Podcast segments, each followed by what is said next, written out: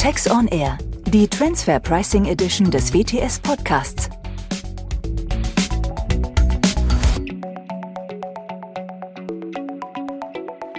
Herzlich willkommen zu Transfer Pricing auf den Punkt mit Professor Dr. Axel Nientimp und mir, Andreas Riedel, heute zum Thema historische Unsicherheit. Servus, Axel. Hallo, Andreas. Ja. Entschuldigung, dass ich jetzt mal reinquatsche, aber ganz beeindruckt von deiner Kreativität, ja, dass du irgendwie, ich sag mal, Steuertitel für so einen Steuerpodcast immer so kreativ machen kannst. Ja, das freut mich. Bin ich selber immer überrascht. Ja, da siehst du mal, ich wüsste nicht, wie man dieses Thema der OECD-Entwicklungen und ich sag mal Pillar One, Pillar Two, wie man das anders bezeichnen sollte als auf diesem Weg, dass es die historische Unsicherheit ist. Und die, die OECD wird ja uns in, in 2022 weiter schön auf Trab halten, beziehungsweise nicht die OECD direkt vielleicht an mancher Stelle, sondern die Umsetzung des OECD, ja, der OECD-Maßnahmen, der neuen OECD-Steuermechanismen, die in der globalen Staatengemeinschaft als Kompromiss herausgekommen sind letztes Jahr und die jetzt näher diskutiert werden. Wir unterscheiden ja grundsätzlich dann an der Stelle immer die zwei Säulen, also Pillar One und Pillar Two. Und vielleicht kommen wir als erstes mal auf Pillar One, weil das ja auch nochmal untergliedert ist. Vielleicht kannst du uns da einmal abholen wir beschäftigen uns ja schwerpunktmäßig mit Verrechnungspreisen. Und Pillar One ist natürlich das, was der Grundidee der Verrechnungspreise am nächsten kommt, nämlich die Aufteilung der Gewinne zwischen den beiden Staaten, wohingegen Pillar 2 ja immer eine globale Mindestbesteuerung ist, also ein Besteuerungsrecht für den einen Staat quasi erhöht. Aber hier geht es um die Aufteilung der Besteuerungsrechte. Pillar One ist ja auch wieder in drei Punkte unterteilt. Ich sage das mal, der originäre, der erste Punkt ist ja, dass multinationale Unternehmen, und zwar nicht alle, sondern eben die besonders großen und die besonders profitablen, weil da soll sich ja auch für das Steueraufkommen der Staaten lohnen, nämlich die, die mit mehr als 20 Milliarden Euro Umsatz haben und eine Profitabilität von mehr als 10 Prozent, also Profit before Tax bezogen auf die Revenues. Diese Unternehmen sollen nun, ja, ich sag mal, einen Teil ihres Gewinns an alle Staaten abgeben, in denen sie einen steuerlichen Nexus haben. Das ist die Grundidee. Und da war die letzte Verlautbarung, ich glaube, 8. Oktober 21 oder irgendwas. Also da arbeitet die OECD jetzt genau dran. Also A, wie man diesen Amount A in, in Pillar One, das ist genau dieser Teil, äh, für den diese, dieser neue spezielle Nexus, der steuerliche Nexus greift, sodass also auch Staaten, die bisher keine beschränkte oder unbeschränkte Steuerpflicht für diese Unternehmensgruppe haben, einen Teil des Gesamtunternehmensgewinns abbekommen. Da muss man natürlich, ich sag mal, viele Ideen haben, wie überhaupt der Gewinn ermittelt wird, ja, wie der Verteilungsmechanismus genau ist, also und all das versucht die OECD gerade herauszufinden. Daneben gibt's ja noch zwei weitere Teile, den Pillar One. Das ist ja noch der Amount B und der Amount C. Da können wir, glaube ich, gleich auch nochmal dazu kommen, der dann wahrscheinlich auch Verrechnungspreis hinter einem Fremdvergleichsgrundsatz wahrscheinlich näher liegt.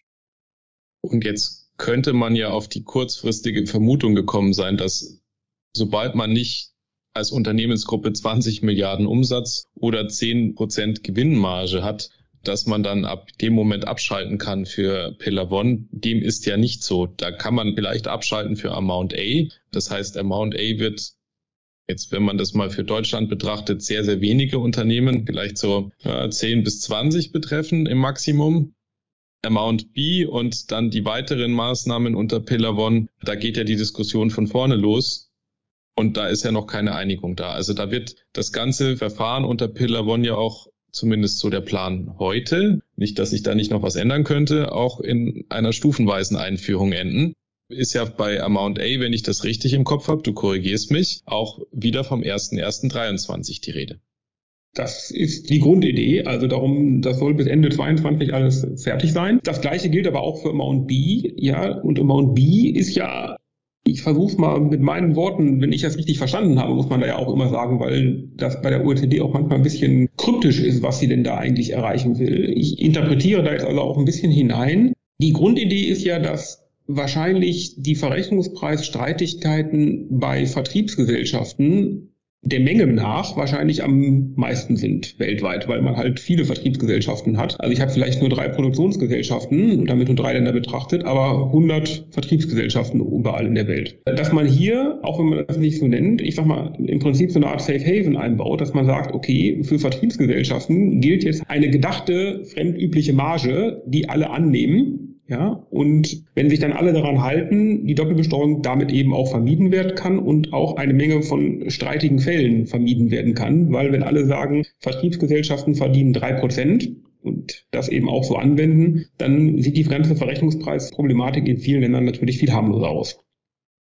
Und wir glauben wirklich, in Klammern, nein, dass sich die Länder auf einen festen Prozentsatz einigen. Also ich kann es mir schwerlich vorstellen. Es wäre natürlich wirklich sehr vereinfachend und sehr schön. Man sieht ja schon, wie das jetzt bei den Low-Value-Adding Services eventuell zu Verleichterungen geführt hat in den letzten Jahren, dass man sich einfach auf die Cost plus 5 in einer größeren Pauschalität geeinigt hat und entsprechend da unnötige Diskussionen vermieden werden. Ich bin da sehr skeptisch, ob man sich da über die Länder hinweg auf eine fixe Prozentsätze einigen kann.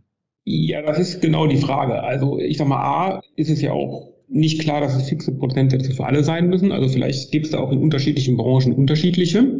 Ja, also das heißt, könnte ja sein, dass in der Automobilindustrie ein anderer Prozentsatz, dass man sich darauf einigt, als in der Pharmaindustrie oder ähnliches oder in der Elektroindustrie. Dann haben wir natürlich in dem, das ist ja jetzt nicht nur OECD, sondern eben dieses Inclusive Framework. Da sind, ich habe, Entschuldigung, auch den Überblick verloren, ich glaube 141 Länder momentan dabei. Ob sich da alle darauf einigen können, ich weiß es auch nicht. Aber wie wir schon bei den Low-Value-Adding Services sehen, naja, wenn sich ein Großteil dran hält, ist vielleicht ja auch schon was gewonnen. Also jetzt hier diese Idee, ja, Verrechnungspreise vielleicht nicht immer in jedem Detail auf empirischen Daten, die mehr oder weniger vergleichbar sind, zu stützen, sondern sozusagen auch auf Konventionen wie Cost plus 5 oder dann eben auch meinetwegen ähm, Return on Sales 3 oder meinetwegen auch 5, ist natürlich schon mal eine charmante Idee.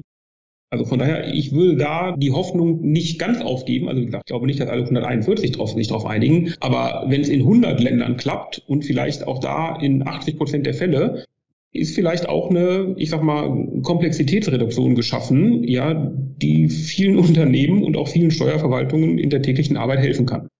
Ja, definitiv. Also ich glaube, das eine ist äh, die, die Methodik, wenn man sich schon mal grundsätzlich auf eine Methodik einigen könnte, dass Vertriebstransaktionen immer mit einer gewissen Methodik abseits der Zahlen zu vergüten wären, dann wäre das schon eine große Hilfe. Das zweite ist, dass es ja auch dann bei der Zahlengrundlage, also den drei vielleicht oder fünf, dass es da ja mittlerweile auch Möglichkeiten gibt, diese Verfahren zu verschlanken. Jetzt könnte die OECD ja auf die Idee kommen, da vielleicht auch gewisse ja, KI-basierte Technologien äh, den Unternehmen über eine Webseite zur Verfügung zu stellen, um dann Benchmark-Studien nicht mehr notwendig zu machen oder solche Dinge. Da gibt's ja in der heutigen Zeit schon die ein oder andere Möglichkeit, an das Thema dann entsprechend ranzugehen. Aber spannend. Ich bin gespannt, wie diese Diskussionen beim Amount B dann in 2022 jetzt verlaufen werden. Da ist, glaube ich, noch sehr viel ja, Diskussionsbedarf und auch sehr viel Unsicherheit dann entsprechend vorhanden. Und ich hoffe darauf, dass selbst wenn es dann natürlich Gewinner und Verlierer gibt an, an der Stelle, dass man sich da auf möglichst viel einigen kann und möglichst viel Vereinfachung schaffen kann, ähm, was diese große Transaktionsgruppe angeht.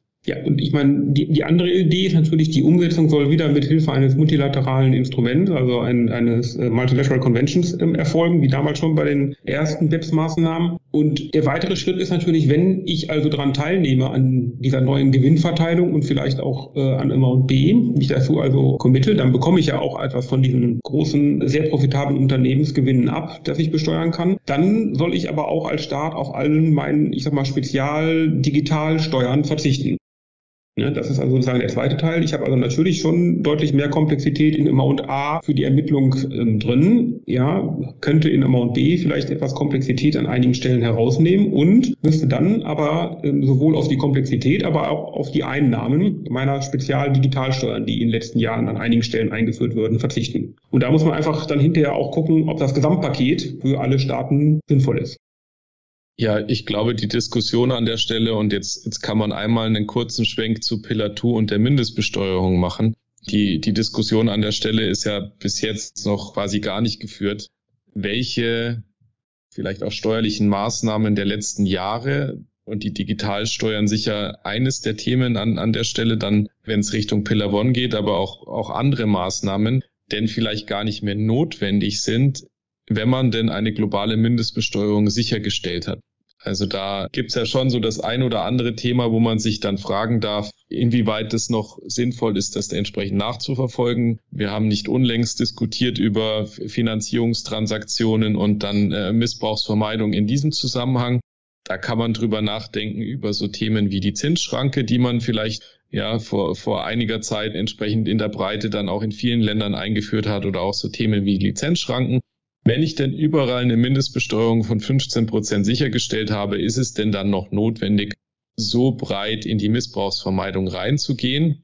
Klar habe ich immer noch Steuersatzgefälle, aber die Anreize werden doch zumindest in, im größeren Umfang verschwinden. Wäre zumindest, wenn es denn sinnvoll implementiert ist, mein Bild.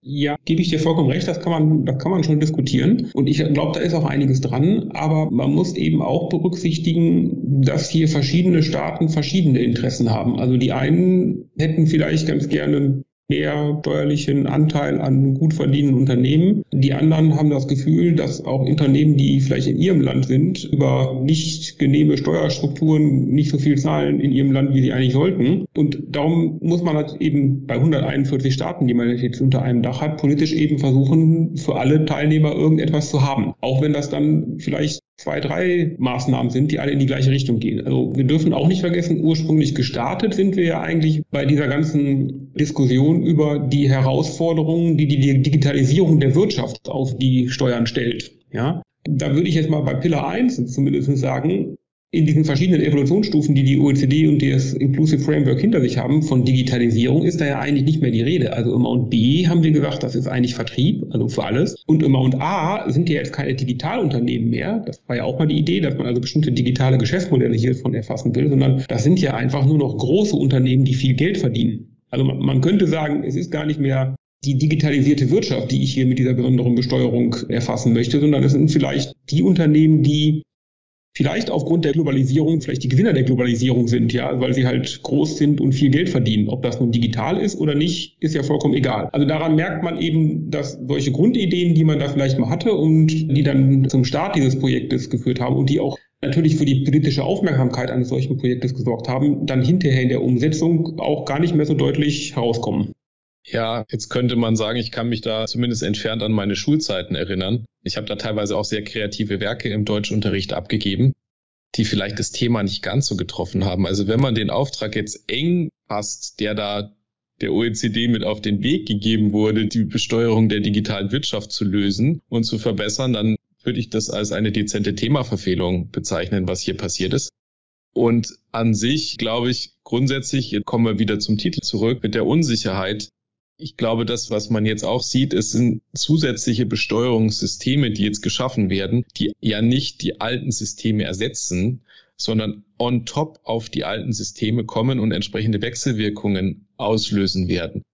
Und wenn man das jetzt einmal sacken lässt, einfach so von dem, wie das denn theoretische Wechselwirkungen hat, dann kommt jetzt da obendrauf noch die praktische Umsetzung dann, dann am Ende des Tages. Weil wenn ich jetzt ganz, ja, ganz einfach bei Pillar 2 da einmal und bei der Mindestbesteuerung einmal drüber nachdenke, dann wird ja irgendein Datensatz irgendwann abgegeben werden müssen, auf Basis dessen sich ermittelt, ob ich denn quasi in diese Mindestbesteuerung reinfalle oder nicht. Und was so die elektronische Abgabe von Datensätzen angeht und standardisierte Verarbeitung, da hat es ja in Deutschland beim Country-by-Country-Reporting schon immer überhaupt nicht reibungslos funktioniert und war immer mit großen Hakeleien verbunden. Jetzt ist es eine reine Berichtspflicht gewesen, das Country-by-Country-Reporting. Jetzt fangen wir an, Besteuerungsmechanismen in einer ähnlichen Form dann entsprechend vielleicht auch technisch umzusetzen. Das wird, glaube ich, an der Stelle rein, was die, die technische Umsetzung angeht bei all diesen Themen, noch ein, ein großer Baustein, der vielleicht bei vielen noch gar nicht so im Fokus ist. Ja, und wenn die Systeme einmal da sind und, und laufen, dann spricht natürlich auch wenig dagegen, die Regeln, ich sag mal, zu modifizieren, indem man nicht mehr sagt, wir nehmen jetzt alle Unternehmen, die 20 Milliarden Umsatz haben und 10 Prozent verdienen, sondern wir können ja dann auch alle nehmen, die 10 Milliarden Umsatz haben und 8 Prozent verdienen und das beliebig nach unten skalieren. Ja, also wenn es einmal da ist, ja, dann wird es auch den politischen Veränderungen unterliegen. Und damit ist schon klar, dass, ich, ich sage es mal aus anderer Sicht, die Regeln der Besteuerung vielfältiger werden. Du sagtest es ja schon, also die überschneiden sich ja. Und dass darum sozusagen Ausweichhandlungen vor starker Besteuerung für Unternehmen definitiv auch schwieriger werden. Also sozusagen der Steuerleviathan ähm, bekommt mehr Macht. Ja, und dazu muss man ja sagen, dass es gar nicht darum geht, dass, dass sich die Unternehmen heutzutage noch groß vor der Besteuerung drücken wollen würden. Sie würden halt gerne einmal besteuert werden mit den richtigen Beträgen und mit möglichst wenig damit verbundenem Compliance-Aufwand. Und damit stehen jetzt die Unternehmen vor einer weiteren historischen Herausforderung, sich diesen Compliance-Anforderungen zu stellen und diesen neuen Steuerarten zu stellen und das in der Zukunft dann auch für sich entsprechend umzusetzen. Und damit ist doch alles gesagt, zumindest für heute, denn wir werden an diesem Thema mit Sicherheit dranbleiben. Das war es mit Transfer Pricing auf den Punkt, einem BTS On Air Podcast. Die nächste Folge unserer Podcast-Reihe veröffentlichen wir so bald wie möglich. Bis dahin alles Gute und falls Sie Fragen oder Anregungen für uns haben, erreichen Sie uns unter der E-Mail-Adresse podcast.wtsd.